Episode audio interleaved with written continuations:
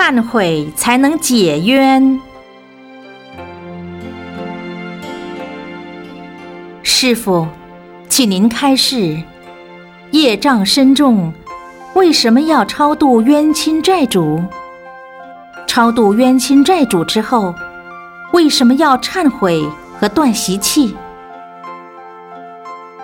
冤亲债主，因为你这个问题问的比较长，我不能够一句一句的解释。如果我一句一句解释的话，变成讲不通。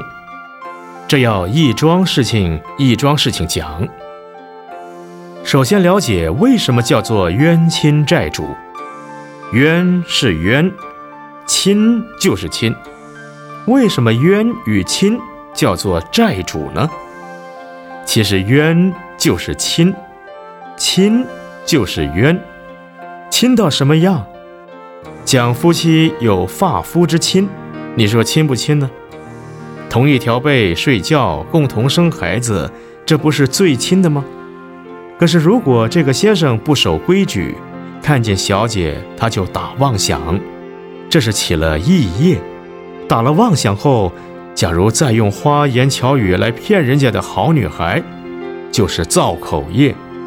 若把她娶来做姨太太或是金屋藏娇，就变成了他的深夜。身口意三夜不净，那么就造成了违背他太太的事情。这个时候，太太知道了，不得了！哎呀，这个太太恨死了先生，几乎就要用刀来割他几段，杀丈夫。假使那时丈夫也杀妻子，就有冤了。亲，不就是成冤了吗？就成了冤亲债主了。这次欠我的，下次就来讨债，这都是业障来的。其实因为是冤亲，要超度很容易。假使人还活着的话，他说：“太太，对不起，对不起。”再给他磕头，请他原谅。太太想：算了算了，先生这样来求我了，就算了。一个念头就原谅了。一个念头杀人了，你想这厉害不厉害？如果杀死人了怎么办呢？死了他也不放过你，所以这个时候唯有学佛忏悔，说对不起，对不起，并念忏悔记。往昔所造诸恶业，皆由无始贪嗔痴，从身与意之所生，今在佛前。求忏悔，忏悔过去的错误，都是因为贪心发脾气，贪嗔痴杀盗淫一大堆。现在我学佛了，要忏悔，不要再做了，请你不要再缠着我了。看到你有这个修行，鬼魂也就安心，愿意离开你了。他懂了这个道理，会想。缠着他也没有用啊，我自己也浪费了时间，牺牲了时间，那有什么好处？好了好了，算了算了，放弃了，我去投生做人了。这样他就随业去往生了。所以要超度冤亲债主，就要断习气，求忏悔。人与人之间，冤亲债主很多很多。刚才所说只是比方，要彻底明白什么是冤亲。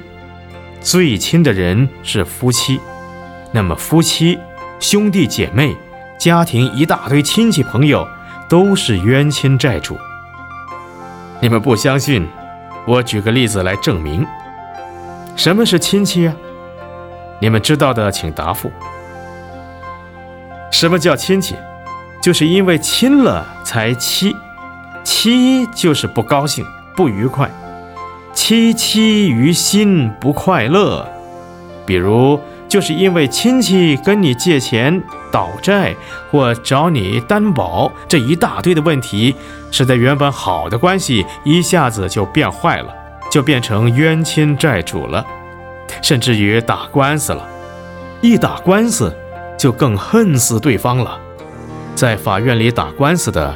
都是亲戚朋友比较多，完全没有关系的人，法院里处理官司的这种案子比较少。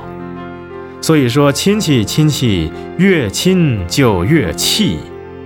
又比如兄弟之间、妯娌之间，嫉妒你的儿子长得漂亮啊，我的儿子不聪明啊，嫉妒障碍，众生相就这样升起来。了解这个道理，就要多忏悔。这样的忏悔法门，就是人成佛教的法门。所以要超度冤亲债主。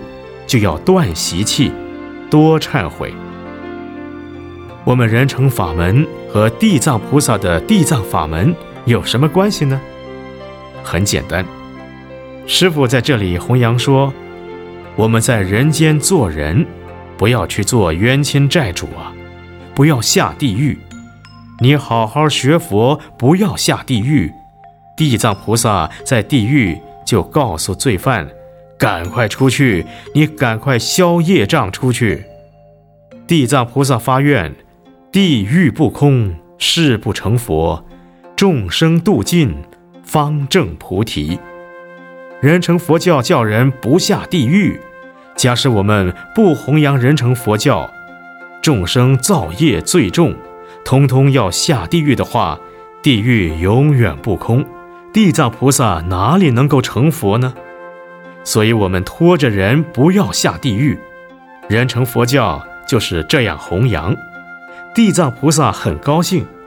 假使到了有一天，地狱空了，师傅和地藏菩萨见到面，地藏菩萨可能会说：“哎呀，盛开菩萨呀，谢谢你，你在人间弘法布道，拖着众生不下地狱，所以我才能渡得尽。”所以，也许盛开菩萨和地藏菩萨是好朋友啊。